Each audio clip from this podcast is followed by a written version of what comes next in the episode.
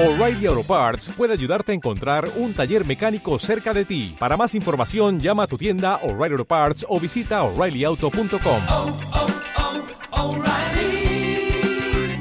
oh, Parts.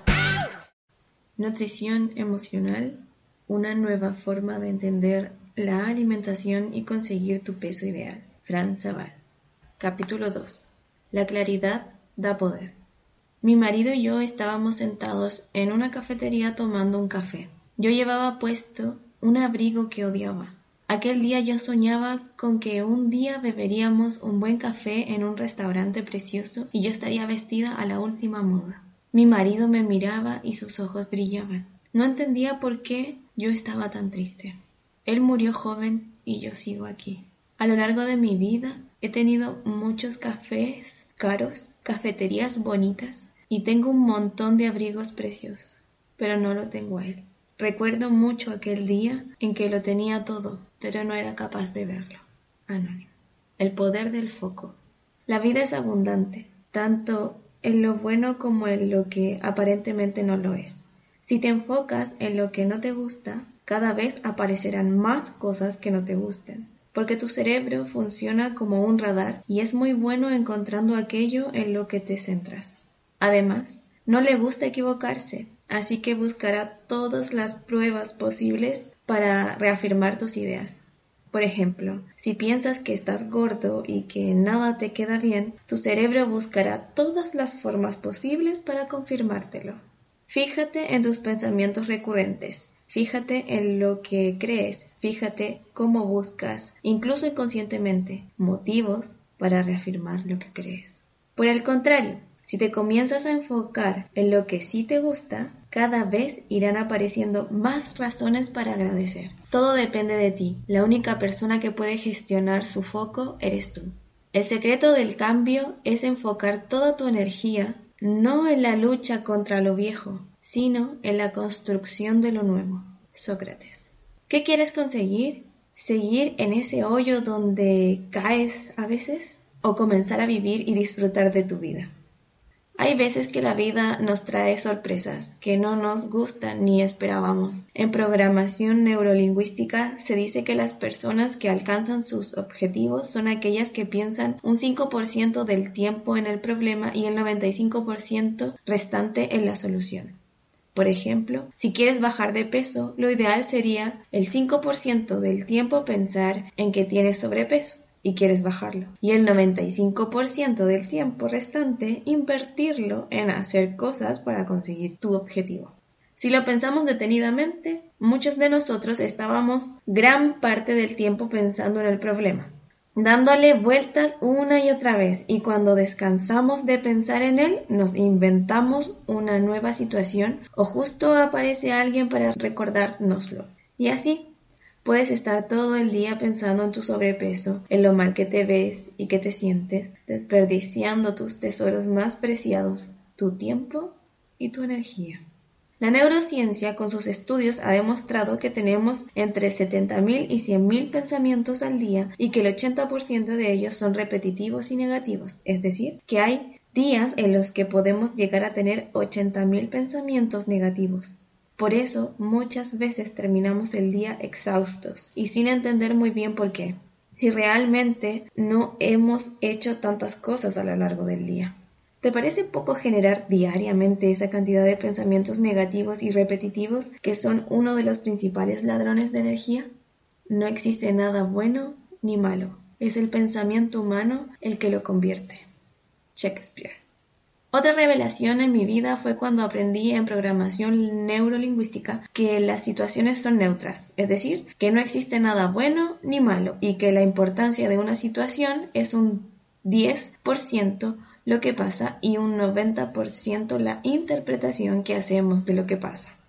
Si por ejemplo tenemos sobrepeso, ese es el 10% de la situación y lo más importante es el 90% restante, es decir, la interpretación del hecho. En este caso, la interpretación sería que te preguntases cómo vives tu sobrepeso, cómo lo sientes, qué significa para ti y qué resultados trae a tu vida. ¿Sabías que nuestro peso es el reflejo de lo que sucede en nuestro interior? Visto de esta forma, tu sobrepeso es una bendición que te está recordando diariamente que en tu interior hay algo que necesitas mirar. Muchas situaciones que vivimos a lo largo de nuestra vida y que no hemos sabido cómo gestionar se van quedando guardadas en nuestro interior como inconclusas. Como no lo sabemos, no les prestamos atención y nuestro inconsciente es tan sabio que hace que subamos de peso para así mostrarnos de forma gráfica que hay heridas internas que debemos sanar. Me viene a la cabeza Andrea, una de mis alumnas del, taller online, que decía que no entendía cómo no bajaba de peso, si vivía dieta e iba tres veces por semana al gimnasio. Gracias a los ejercicios prácticos que hicimos en el taller online de nutrición emocional, descubrió muchas cosas de las que no era consciente y comenzó a sanar. Al fin y al cabo, la relación con la comida es el fiel reflejo de la relación con uno mismo. Andrea aprendió a quererse, valorarse, mimarse y respetarse, logrando así sanar la relación con ella misma y con los alimentos, y como consecuencia bajó de peso. De esta forma, cuando elegía qué comer, no lo hacía desde la prohibición, sino desde la elección, cómo se quería y se cuidaba, se alimentaba con lo que sabía que le hacía bien. Por otro lado, los alimentos que no eran saludables ya no le apetecían, porque ya no quería seguir haciéndose daño a sí misma. Comprendió que ya no necesitaba castigarse, que durante su vida había hecho las cosas lo mejor que había podido y que en ese momento, desde la mujer que era actualmente, podía tomar nuevas decisiones, cambiar de opinión y elegir en libertad. Gracias a su sobrepeso aprendió muchísimas otras cosas de ella misma, lo que le ayudó a sentirse plena, mejorar la relación con su marido, con sus hijos e incluso con su jefe. ¿Y cómo no? Si cuando mejoramos la relación con nosotros mismos, todo lo demás viene por añadidura. Incluso comenzó a ganar más dinero, ya que al aumentar su confianza, comenzó a valorar la gran profesional que era y el excelente trabajo que hacía. Así que aumentó los precios de los productos que vendía y mejoró su situación económica. Todo está conectado. Y sé que este proceso no es fácil ni rápido, pero se puede conseguir y al igual que en su momento le pregunté a Andrea, hoy te lo pregunto a ti. ¿Qué interpretación harás de tu sobrepeso y de tus inseguridades? ¿Aquella que te acerque a tus sueños o aquella que te aleje de ellos? Todo está en nosotros. Por muy fuerte que haya sido lo que hayamos vivido, recuerda siempre que lo importante no es lo que pasó, sino la interpretación que haces de ella. Acepta no es resignación, pero nada te hace perder más energía que resistir y pelear contra una situación que no puedes cambiar. Dalai Lama. Recuerda dar las gracias por todo lo que tienes en tu vida, incluso por tu sobrepeso, y cambiar el por qué por el para qué. Así no seguirás perdiendo energía, rechazando ni cuestionando las distintas situaciones. Te darás cuenta de que todo tiene un sentido y que, aunque hoy no lo veas, ya lo encontrarás más adelante. A veces no es momento de entender, sino de aceptar. Y cuando sea el momento adecuado, las respuestas llegarán.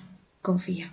¿Dónde estás? ¿Qué piensas cuando lees las siguientes preguntas? ¿Dónde estás? ¿Cuándo sucede la vida? ¿Dónde se desarrolla la expresión humana? Todas tienen la misma respuesta, solo en el presente, aquí y ahora. Porque si nos detenemos a pensar, ¿te está sucediendo algo en el pasado? Es imposible. El pasado no es más que el recuerdo de un presente que ya ha sucedido.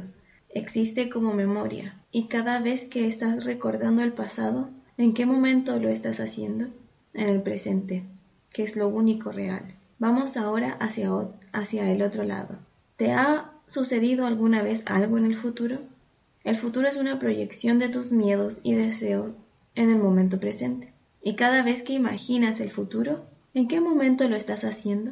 En el momento presente, que es lo único real. Cuantas más habilidades desarrolles en el presente, más posibilidades tendrás de crear un futuro más positivo. ¿Qué estás haciendo hoy para crear el futuro que deseas? Se dice que cuando vivimos anclados en el pasado tendemos a generar estados depresivos y cuando vivimos pensando constantemente en el futuro generamos estados ansiosos. Por eso lo ideal es vivir en el presente, ya que es lo único real y el único momento donde puedes conectar con tu centro y sentirte en paz. Cuida el presente, porque en él vivirás el resto de tu vida. Anónimo. Elige tu pasado. ¿Cómo nos marca el pasado? Cuando nosotros nacemos somos puros y libres, sin creencias, condicionamientos ni complejos. Pero a medida que vamos creciendo, vamos aprendiendo de nuestro entorno distintas creencias, valores, culturas, religiones, lenguajes, etc. Somos como una esponja que absorbe todo y como no tenemos con qué más comparar, nos creemos lo que nos enseñan como una verdad absoluta, convirtiéndonos en el resultado de lo que aprendemos junto a lo que experimentamos.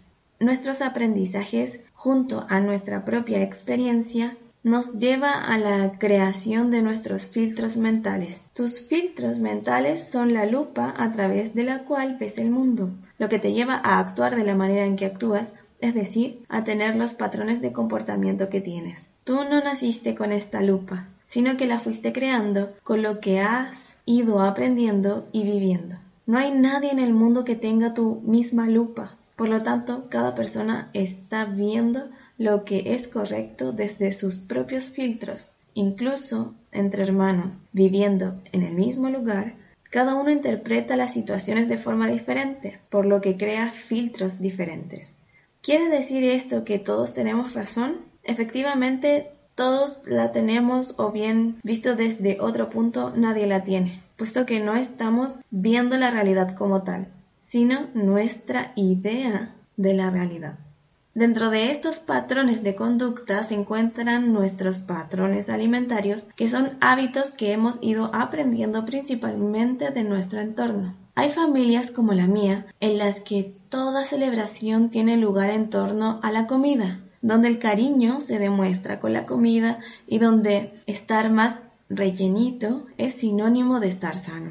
Sin embargo, hay otras familias en las que se pelea constantemente mientras está a la mesa, incluso habiendo niños delante, por lo que la hora de comer se convierte en un momento tenso y poco deseado que nos genera ansiedad, angustia y rechazo. También hay familias donde siempre comen todos juntos y se respira mucha paz, y otras donde cada uno come como quiere por separado.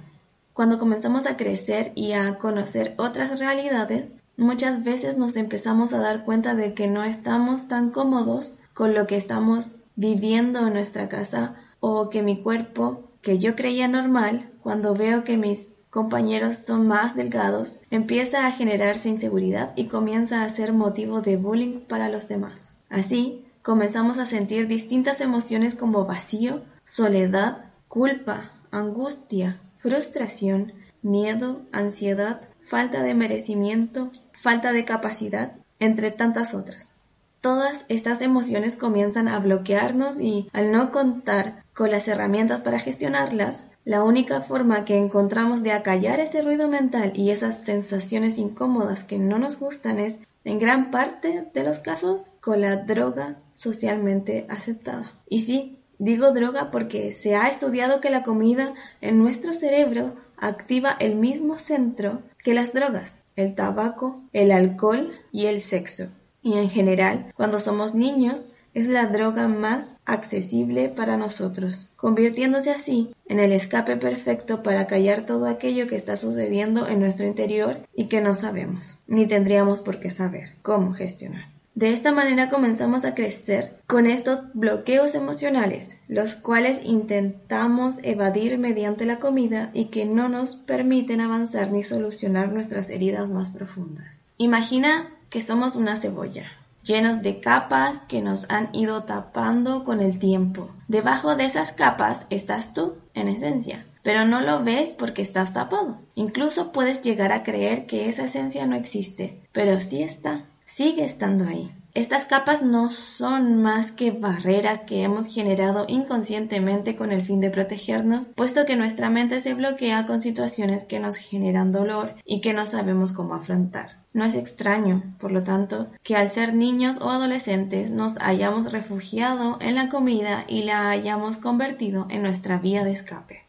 Además, nuestro inconsciente es tan inteligente que aquello que en su momento le fue útil se lo graba a fuego como un comportamiento exitoso. Es por esto que repetimos ciertos comportamientos una y otra vez. Por ejemplo, seguramente la primera vez que lloraste para conseguir un juguete, por supuesto que de manera consciente no nos acordamos, pero nuestro inconsciente sí lo recuerda, conseguiste que te lo dieran. Entonces, ahora quieres conseguir algo con tu pareja y si no lo estás consiguiendo, quizá tu reacción puede ser comenzar a llorar, aunque ni tú mismo entiendas por qué estás llorando en esa situación. Esto se puede deber a que tu inconsciente asocia la situación actual a esa primera vez en la que conseguiste lo que querías a través del llanto y piensa que esta vez también lo conseguirás. Muchas veces al repetir patrones de conducta durante décadas, ya no nos dan los resultados que deseamos. La buena noticia es que todos nuestros patrones los hemos creado nosotros mismos con todo lo que hemos ido aprendiendo y experimentando. Y así como creamos estos, podemos crear nuevos patrones que estén más alineados con lo que queremos actualmente en nuestra vida. La comida nos ha salvado en muchas situaciones a lo largo de nuestra vida. Nos ayudó a calmarnos, a dejar de sentir dolor, a abstraernos de lo que estaba pasando, a bloquear aquello que no éramos capaces de ver, entre tantas cosas. Pero hoy, desde la persona adulta que somos, es importante reflexionar sobre qué lugar le estamos dando a la comida en nuestra vida. El efecto de calma que conseguimos con la comida a nivel químico dura solo tres minutos. ¿Cuánto dura la culpa? Además, la sensación de culpa viene acompañada del automaltrato, ya que como has hecho algo malo, te sientes culpable y un culpable merece ser castigado. Por eso, muchos de nosotros nos hemos convertido en expertos a la hora de encontrar formas de tratarnos mal, por muy sutiles que sean. A día de hoy, lo que en su minuto fue una salvación puede haberse convertido en algo que te está atando y no te permite avanzar. La diferencia es que hoy, desde el adulto que eres, tienes un nivel de conciencia mucho mayor, el cual te puede ayudar a encontrar de otras formas esa calma, esa paz, ese consuelo. Hoy sabes que la comida no va a solucionar tus problemas y que tampoco llenará ese vacío que sientes en tu interior. No eres tus patrones de conducta, no eres tus creencias, no eres la lupa con la que ves el mundo. Y así como creíste que eras eso, Hoy puedes crearte una nueva lupa, recordando que en esencia eres amor, luz, paz, conciencia.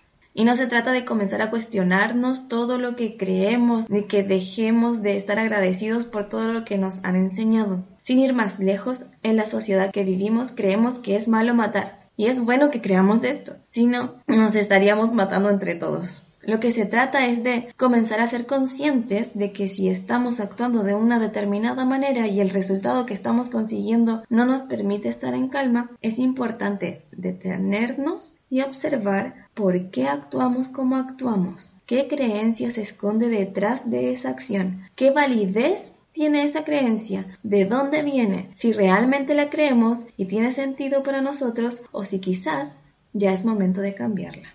Esto mismo pasa a la hora de comer, donde hay creencias más engordadoras que otras. No se deja comida en el plato y comemos hasta llenarnos como si fuéramos un barril sin siquiera escuchar a nuestro estómago. La comida no se tira, entonces, si sobra comida de los platos de nuestros hijos, nos las comemos nosotros, aunque no tengamos hambre. Y con esto no te quiero decir que desperdicies la comida, pero quizás podrías servir platos más pequeños y repetir en caso que alguien quiera o guardarla en un tupper para más tarde.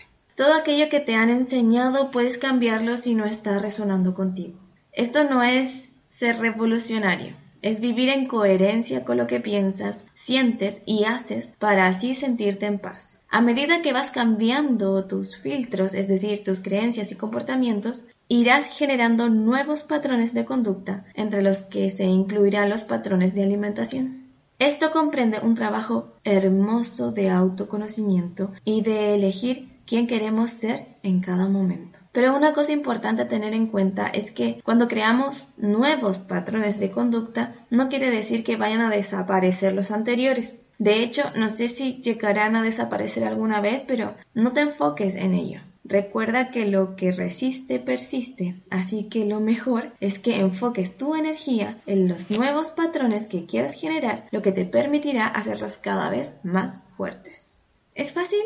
Quizás no, pero se puede lograr. Es cierto que el cerebro se resiste a cambiar, ya que para generar cambios requiere cuatro veces más energía. Es por esto que ama quedarse en la zona de confort, donde gasta la energía mínima y el resto la reserva para sobrevivir en caso de peligro. Pero lo que también dice la neurociencia es que cada vez que nosotros alimentamos una creencia o comportamiento, recordándolo y repitiéndolo, estamos generando conexiones neuronales más fuertes. Por lo que cada vez que pensamos en nuestras nuevas creencias, formas de ver y actuar el mundo, la iremos fortaleciendo. Por el contrario, cuando menos piensas o haces algo, más se van debilitando esas redes neuronales y mayor es la probabilidad que lo olvides.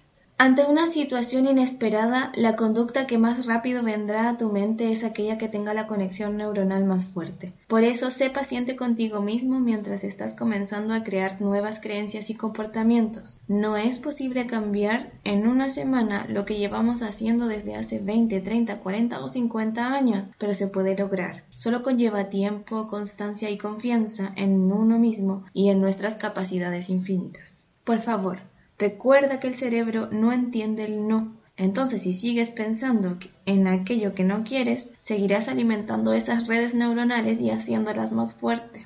Así que piensa en lo que sí quieres, piensa en tu nueva lupa y cuando venga aquello que no quieres, simplemente obsérvalo. Agradece a ese patrón antiguo porque en su momento que fue creado sí te ayudó y explícale que hoy ya no lo necesitas. Puedes imaginar incluso que ese antiguo patrón se convierte en una nube y desde el amor y gratitud comienza a soplar. Y observa cómo se aleja más y más en el cielo.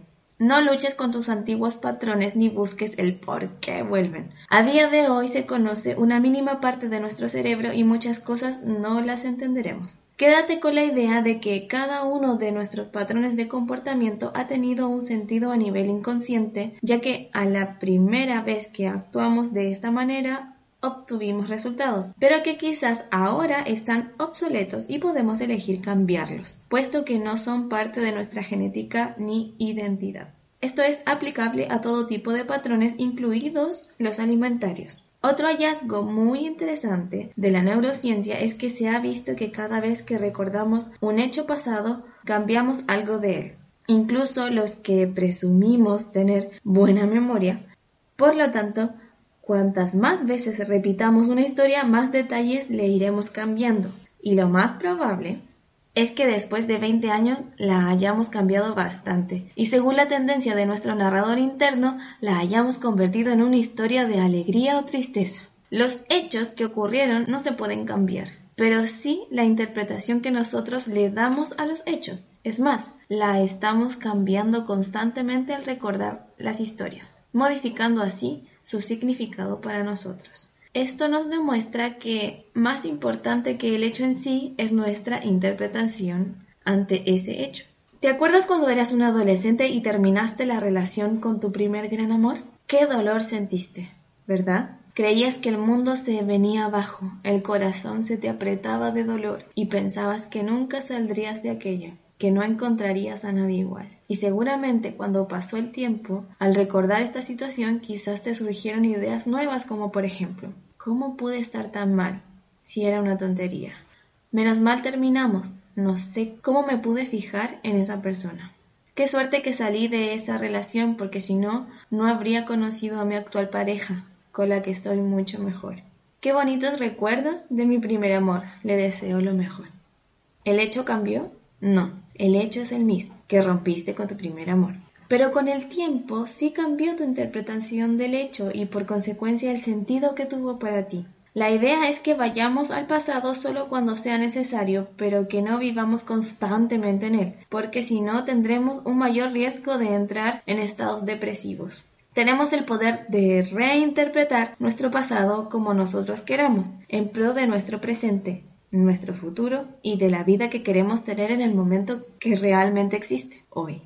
Nuestra mente muchas veces nos hace creer que si entendiéramos más cosas de nuestro pasado, nuestra vida sería diferente, pero no es real. Cada uno obtiene las respuestas que necesita, ni más ni menos. De hecho, si supieras más cosas de tu pasado, ¿qué te hace pensar que serías más feliz?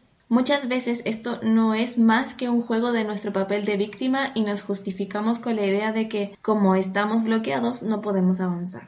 Sal de ese juego de la mente, deja de bloquearte con las sombras del pasado y regálate la posibilidad de avanzar. El bloqueo es una excusa perfecta para quedarte como estás. Existen muchas técnicas para trabajar el perdón y el agradecimiento del pasado. Por ejemplo, en mis talleres online de nutrición emocional lo trabajamos con técnicas de programación neurolingüística. Si sientes que tienes muchas cosas que sanar de tu pasado, te invito a que busques la forma de hacerlo, que estoy segura que la vida te pondrá enfrente la mejor forma para ti. Hace unos años conocí una teoría que dio un vuelco a mi interpretación, del pasado ayudándome a comprender, aceptar y perdonar situaciones que viví. Prefiero llamarle teoría porque realmente, ¿quién sabe qué hay antes de la vida o después de la muerte? Según donde hayamos nacido, creemos una cosa u otra y lo preocupante más allá de lo que creemos es cuando creemos que tenemos la razón, sin detenernos a pensar que si hubiésemos nacido al otro lado del mundo, creeríamos lo contrario y también pensaríamos que llevábamos razón. Por eso siempre les digo a mis alumnos que más allá de tener razón, se queden con aquello que les entregue paz. Para mí, ese es el termómetro más valioso ante cualquier cosa que elijamos en nuestra vida, incluso con la comida. Si lo que estás pensando, sintiendo o haciendo te genera paz, continúa por ese camino. Si no, quizás sea importante detenerte y reflexionar al respecto. Esta teoría personalmente me hizo un clic con el que sentí una sensación de paz y gratitud tan grande que cada vez que la recuerdo se me eriza la piel. La quiero compartir contigo con total libertad. Si crees que tiene sentido para ti, genial. Y si no, es simplemente una forma más de ver la vida. Procura ver la vida de una forma que para ti tenga sentido y te dé tranquilidad, ya que tu mayor responsabilidad en esta vida eres tú y tu paz interior. La teoría se conoce como el plan de tu alma y postula que nosotros, antes de nacer, pactamos las experiencias que vivimos aquí en la Tierra tanto con nuestro grupo de almas como con nosotros mismos. Es decir, venimos a vivir esta experiencia junto a otras almas que ya conocemos desde antes de nacer. Todo lo trascendente que nos va sucediendo en nuestra vida es parte de un plan superior, el cual ya conocíamos antes de nacer, pero hemos olvidado. Las almas que más te aman son las que aceptan ser parte de mayores desafíos que se te presentarán en esta vida y lo aceptan solo porque te aman. Cada uno viene a esta vida con distintas misiones y aprendizajes. Nada es casualidad. Cada uno está creando su camino. Por lo tanto, detrás de los títulos que nos damos de madre, padre, hijo, pareja o amigo, entre muchos otros, existen personas con un alma la cual tiene su propio camino. Mientras tu alma no haya concluido su misión de vida, no puede morir y por eso existen casos de personas que han estado clínicamente muertas y después de varios minutos han revivido sin que se le pueda encontrar una explicación médica. También hay personas que mueren jóvenes, pero realmente decir que murieron jóvenes es una interpretación nuestra, ya que para su alma era el momento preciso. No vamos a morir antes ni después. Cuando escuché esta teoría llevaba dos años sin hablar con mi padre. Desde que se separó de mi madre cuando yo tenía seis años, lo sentí muy ausente y durante mi infancia y adolescencia crecí con esa sensación de abandono. Si supuestamente el hombre que más me debía querer, cuidar y proteger no lo hacía, ¿quién más me iba a querer? Esto me llevó a tener relaciones de pareja sumamente tóxicas, soportando todo tipo de maltrato psicológico con tal de ser querida, aceptada y reconocida. En mis parejas buscaba inconscientemente a mi padre, pensando que esta vez la historia sería distinta. que aunque mi madre no había logrado cambiar a mi padre, yo sí lograría cambiar a mi pareja, que me iba a amar y a hacer feliz. Fueron años de intentos, los cuales me llevaron a tener la autoestima cada vez más baja y una sensación de vacío que no lograba llenar con nada. Comencé a subir mucho de peso, llegando a pesar 17 kilos más que ahora. Así que comencé a obsesionarme con la idea de que todos mis problemas se debían a que estaba gorda y que los hombres me querrían si estuviese delgada. Así fue como pasé por dos periodos de anorexia y bulimia a los 15 y 17 años. Cuando por fin estuve delgada, me di cuenta de que eso no había cambiado nada, que seguía inmersa en relaciones tortuosas y que pese a tener talla 38, nunca era suficiente para mis parejas ni para mí misma. A los 27 años me dio una crisis de claustrofobia y comencé a tratarme con programación neurolingüística. Descubrí que esa sensación de ahogo venía desde muy pequeña, producto de las discusiones que escuchaba entre mis padres. Cada vez que los oía gritar me sentía angustiada, con ganas de escapar y con la desesperación de no saber cómo hacerlo. Fueron tantos años de lucha, terapias con psicólogos, psiquiatras, nutricionistas, terapeutas alternativos y todo lo que me recomendaban que llegó un momento en el que me cansé y decidí dejar de hablarle a mi padre. Estuvimos así dos años hasta que un día en España conocí a una mujer quien al contarle toda mi situación me preguntó si conocía el plan del alma. Yo le respondí que no, a lo que ella añadió Fran, tu padre, con el dolor de su alma, aceptó abandonarte antes de que nacieras, pero ambos lo olvidasteis. A él se le encomendó esta misión, ya que sería uno de los mayores y más necesarios aprendizajes en tu vida. En el fondo de su alma, él sufre mucho más que tú por haberte abandonado. Pero como te amaba tanto, aceptó esta misión porque sabía que era necesario para ti.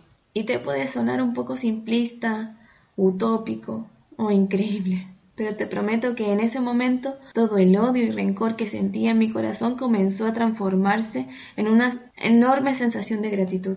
Toda mi vida había pensado que mi papá era lo peor, pero ahora me daba cuenta de que en el fondo de su alma él había aceptado todo esto por mi bien, porque me amaba, porque aceptó ser uno de mis mayores maestros. Fue tan liberador y sanador para mí. Y no tengo ni idea si esto es real o no, lo que sí te puedo decir es que ese mismo día lo llamé y desde ese momento comenzamos a tener una relación muy bonita, algo que jamás hubiese imaginado. Dejé de pensar en el papá ideal que existía en mi mente para abrirme paso al papá real que existía en mi vida. Comencé a aceptarlo, simplemente aceptarlo, en entender que es perfecto tal cual es y que todo lo que ha sucedido ha sido perfecto como fue que podría haber sido de muchas otras maneras, pero la manera en la que fue fue perfecta y necesaria para mí. Esta misma teoría la llevé a lo que sucedía con mi madre. Mi madre falleció tras una lucha de nueve años contra el cáncer. Fueron años duros, muy duros, llenos de miedo, angustia y sufrimiento. Años de vivir en esa sensación de que no quedaba mucho tiempo, lo que me generaba gran ansiedad. A su vez, también fueron años de disfrutar la vida intensamente e intentar hacer la máxima cantidad de actividades posibles cuando estaba sana, porque no sabíamos cuánto tiempo más íbamos a tener. Aunque, si nos detenemos un instante, realmente, ¿sabes tú cuánto tiempo de vida te queda? Muchas veces se nos olvida que la muerte siempre es una posibilidad, que es parte de la vida y que tarde o temprano tocará nuestra puerta. Cuando mi madre se agravaba, yo no me quería separar de su lado. Me angustiaba pensar que podía morirse y no estar ahí con ella.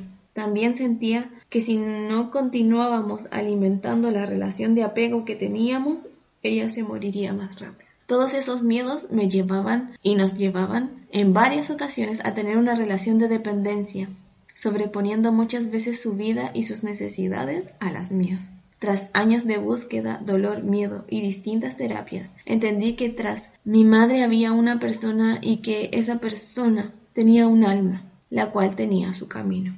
Dejé de preguntarme los por qué y de enjuiciar la situación, de ponerle títulos de justo o injusto. Comencé a aceptar y a entender que su alma ya había pactado esa enfermedad y que yo, como su hija, ya lo sabía y también lo había aceptado.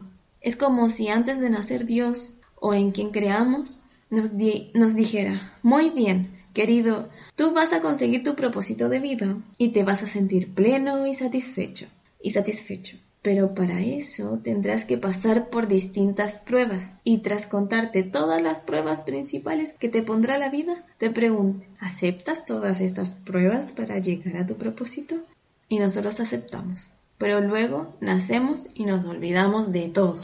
No quiere decir que el propósito de nuestra vida sea algo grandioso como por ejemplo llegar a ser presidente. Es más, Últimamente creo que uno de los mayores propósitos de los seres humanos es aprender a vivir en el presente y no estar saltando constantemente a la nostalgia y culpa del pasado ni a la ansiedad e incertidumbre del futuro. Y de todo corazón creo que si conseguimos eso la mayor parte del tiempo, alcanzaremos la plenitud de corazón. Gracias a esta teoría de las almas comencé a vivir la enfermedad de mi mamá desde otro lugar. La situación en sí no había cambiado, pero mi interpretación sobre ella sí. Por lo tanto, cambió mi realidad. Y no es que no me doliera, simplemente acepté que cada uno de nosotros tiene su propio camino y todo lo que sucede en nuestra vida es por un fin superior. Como me enseñó un día una de mis terapeutas, más que pedir porque una persona se cure o viva, lo sano es pedir de la siguiente manera. Pido por su máximo bienestar y para que su alma recuerde su camino, ya que ¿quiénes somos para intervenir en los planes del alma de otra persona y de los planes de Dios, en los planes de vida? Esta manera de ver las cosas me permitió aceptar el proceso que estaba viviendo con mi madre, e insisto que no se trata de no tener pena, se trata de que ese dolor no se transforme en sufrimiento, resignación, rencor, incomprensión, parálisis y finalmente depresión. Me permitió liberarme del miedo a la muerte y entender que cada alma elige el momento y la forma de morir, que si su alma prefería partir cuando yo no estuviera, era su decisión y que lo más sano para mí sería respetarla y aceptarla. Increíblemente, cuando mi madre murió, yo estaba a su lado, tomándole la mano, abrazándola y dándole las gracias por ser uno de mis mayores regalos de vida. Le estoy agradecida por tantas cosas, especialmente por haberme regalado la vida y también la muerte. Me hubiese encantado haber podido compartir con ella muchos más años en el plano físico. Por supuesto que sí, como también me hubiesen encantado tantas otras cosas en mi vida. Pero acepto que es así, que tenía que ser así, y aunque de momento no lo sienta así, porque ha sido una de las tristezas más grandes y profundas de mi vida, sé que es para un bienestar mayor, es parte de nuestro plan superior. Desde que mi madre murió todas las mañanas al abrir los ojos agradezco a la vida por acordarse de despertarme y le digo que aquí estoy, rendida a sus pies. Estuve muchos años luchando controlar todo y fue bastante agotador, hasta que me di cuenta de que los planes de la vida van a suceder sí o sí. Dios, concédeme la serenidad para aceptar las cosas que no puedo cambiar el valor para cambiar las cosas que sí puedo y la sabiduría para conocer la diferencia. Oración de la serenidad de Reinhold Niebuhr. Muchas veces nos olvidamos de disfrutar la vida porque esta no está aconteciendo como nosotros querríamos, según nuestras expectativas, pero ¿cómo sabes que tus expectativas son las mejores? Que las cosas no hayan sucedido como queríamos o en el momento que queríamos no quiere decir que sean malas o que no las vayamos a conseguir. Solo quiere decir que, que la vida tiene otros planes y otros tiempos, los cuales son siempre necesarios y mejores para nosotros. No dudes nunca del resultado final. Y si el resultado que estás obteniendo en este momento no te gusta, es porque no es el final. Jorge Bucay. Confía en la vida, confía en tu alma, confía en todo lo que tienen preparado para ti y vive con la plena confianza de que sea lo que sea, era lo que tenía que ser. Es perfecto como es, sucede en el momento ideal y es por un bien superior que, aunque a veces no lo parezca, ya verás que tiene sentido. Crea tu futuro. El futuro no es más que una proyección de tus miedos, deseos y expectativas en el presente. Y si, como si pudiéramos tener una bola de cristal para saber qué pasaría, no quiero decir con esto que no pensemos nunca en nuestro futuro. Podemos elegir en el momento presente pensar en nuestro futuro, en cómo nos gustaría que fuera y planificarnos para ello. Pero después es importante volver al momento presente. La vida es incertidumbre y cuanto antes lo aceptemos, mejor será para nosotros y nuestra paz mental. Por tanto, el futuro es incierto, existen millones de probabilidades. Lo único cierto es que pase lo que pase en tu futuro, será siempre lo mejor y necesario para ti. Vivir pensando en el futuro nos puede generar mucha ansiedad, aún más cuando lo hacemos desde el miedo ya que como nunca podremos predecir qué pasará, nos perdemos en las invenciones y suposiciones de nuestra mente. ¿Te parece extraño que vivir desde el miedo y la preocupación nos genera ansiedad? y que esa ansiedad producto de los patrones aprendidos desde nuestra niñez o adolescencia la calmemos con comida. Viéndolo de este modo parece tan evidente, pero durante años no lo fue. Pensamos que la ansiedad por la comida la podemos solucionar con una dieta, lo que nos lleva a probar decenas de ellas. Al no funcionarnos, pensamos que la calmaremos cuando tengamos una pareja o más dinero, pero eso tampoco sucede. Y así nos pasamos buscando fuera la solución a nuestro estado interno de ansiedad. Además, la ansiedad genera estrés y el estrés engorda. Ya lo veremos en el siguiente capítulo. ¿Crees entonces que una simple dieta nos ayudará a solucionar todo esto? ¿Cómo podemos disminuir nuestros niveles de ansiedad y miedo al futuro? Recuperando la confianza en nosotros mismos. Al recuperar esta confianza en nosotros, recuperamos la confianza en la vida. De esta forma, dejamos de vivir desde el miedo, comenzamos a vivir desde la tranquilidad y la ansiedad va disminuyendo. Como consecuencia, ya no necesitamos comer para calmar nuestras emociones, puesto que desde un estado centrado somos capaces de gestionarlas y canalizarlas de forma sana y natural. Seamos realistas. Lo único que está en nuestras manos son las decisiones que tomamos en este momento. Todo lo demás, como aún no ha sucedido, no lo sabemos ni depende al 100% de nosotros. Pensamos que para tener un futuro prometedor debemos tomar grandes decisiones, pero realmente las grandes decisiones a lo largo de nuestra vida son pocas y son las pequeñas decisiones de cada momento las que en su conjunto marcan la diferencia. Me estoy sentando a la mesa. ¿Qué elijo comer en este momento? Tengo una hora libre. ¿Qué elijo hacer en este momento? ¿Ejercicio o ver una serie? Decisiones tan sencillas como esas van sumando y cambiando tu realidad. Y lo que eliges en un momento puedes no elegirlo en el otro. Está bien, tenemos derecho a cambiar de opinión. Estamos acostumbrados a saltar desde el pasado al futuro constantemente, pero el músculo de la atención que está en el cerebro se puede entrenar al igual que cualquier otro músculo de nuestro cuerpo. ¿Qué pasaría si vas al gimnasio durante una semana y te quejas a tu entrenador porque no tienes todo el cuerpo marcado? Lo más probable es que ni se te pasaría por la mente decirle algo como eso, ¿verdad? ¿Quién no sabe que para marcar abdominales necesitas meses de ejercicio, además de posibles cambios en tu alimentación? Pues con tu cerebro pasa lo mismo. Es por esto que es fundamental que hagas meditaciones a diario y seas paciente. Y si tu presente no está siendo fácil, no caigas en la trampa de tu mente de hacerte creer que tu futuro será peor porque no es verdad. Tú confía, vas por muy buen camino. Recuerda que todo lo que te ha pasado hasta ahora es perfecto y necesario para ti. Además, tu vida es como una película. ¿Puedes entender toda una película viendo solo una escena? Claro que no. No juzgues tu película por una escena. Nadie sabe cómo terminará su película, pero siempre será de la mejor manera. Quizás justo estés pasando por la escena más triste de tu película, o quizás no, pero da igual. Toda escena pasa toda escena va a seguir de otra y esta escena también pasará. Resumen, donde pones tu foco va tu energía. Eso es lo que crece y atraes a tu vida. Solo tú puedes elegir dónde poner el foco, si vives desde la abundancia o desde la escasez. Más que los hechos, es la interpretación que haces sobre ellos. Por lo tanto, más importante que tu pasado en sí es la forma en que lo estás recordando.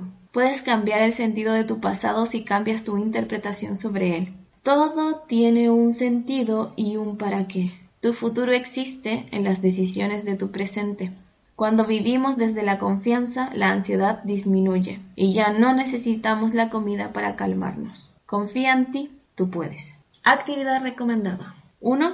Cuento sobre el perdón. Te quiero invitar a leer uno de los cuentos más bonitos que he leído en mi vida. Me gustaría que después de leerlo escribieses tus reflexiones sobre él. Puedes guiarte por preguntas del tipo ¿De qué te has dado cuenta? ¿Cómo se relaciona con lo que estás viviendo en tu vida? ¿Qué harás con este nuevo aprendizaje? Que lo disfrutes.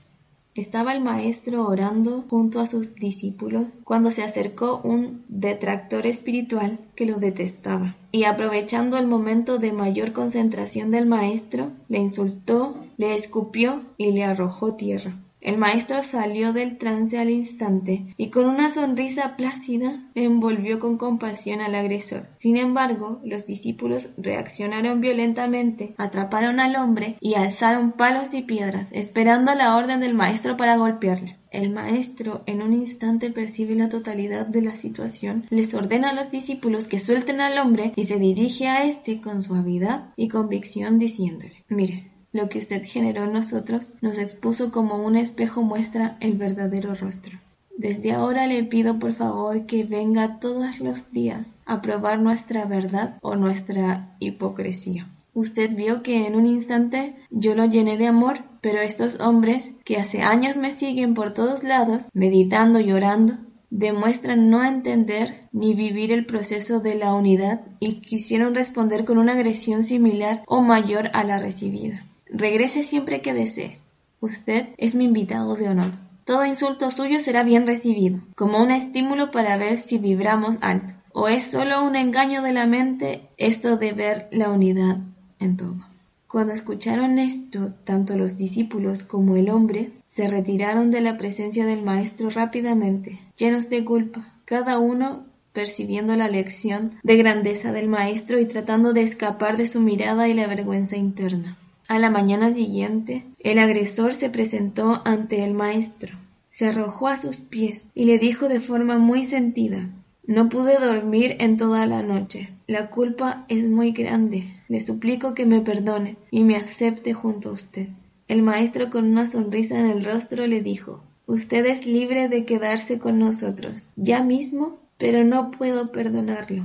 El hombre muy compungido le pidió que por favor lo hiciera, ya que él era el maestro de la compasión, a lo que el maestro respondió Entiéndame, claramente, para que alguien perdone debe haber un ego herido. Solo el ego herido, la falsa creencia de que uno es la personalidad, ese es quien puede perdonar. Después de haber odiado o resentido, se pasa a un nivel de cierto avance, con una trampa incluida, que es la necesidad de sentirse espiritualmente superior a aquel que en su bajeza mental nos hirió.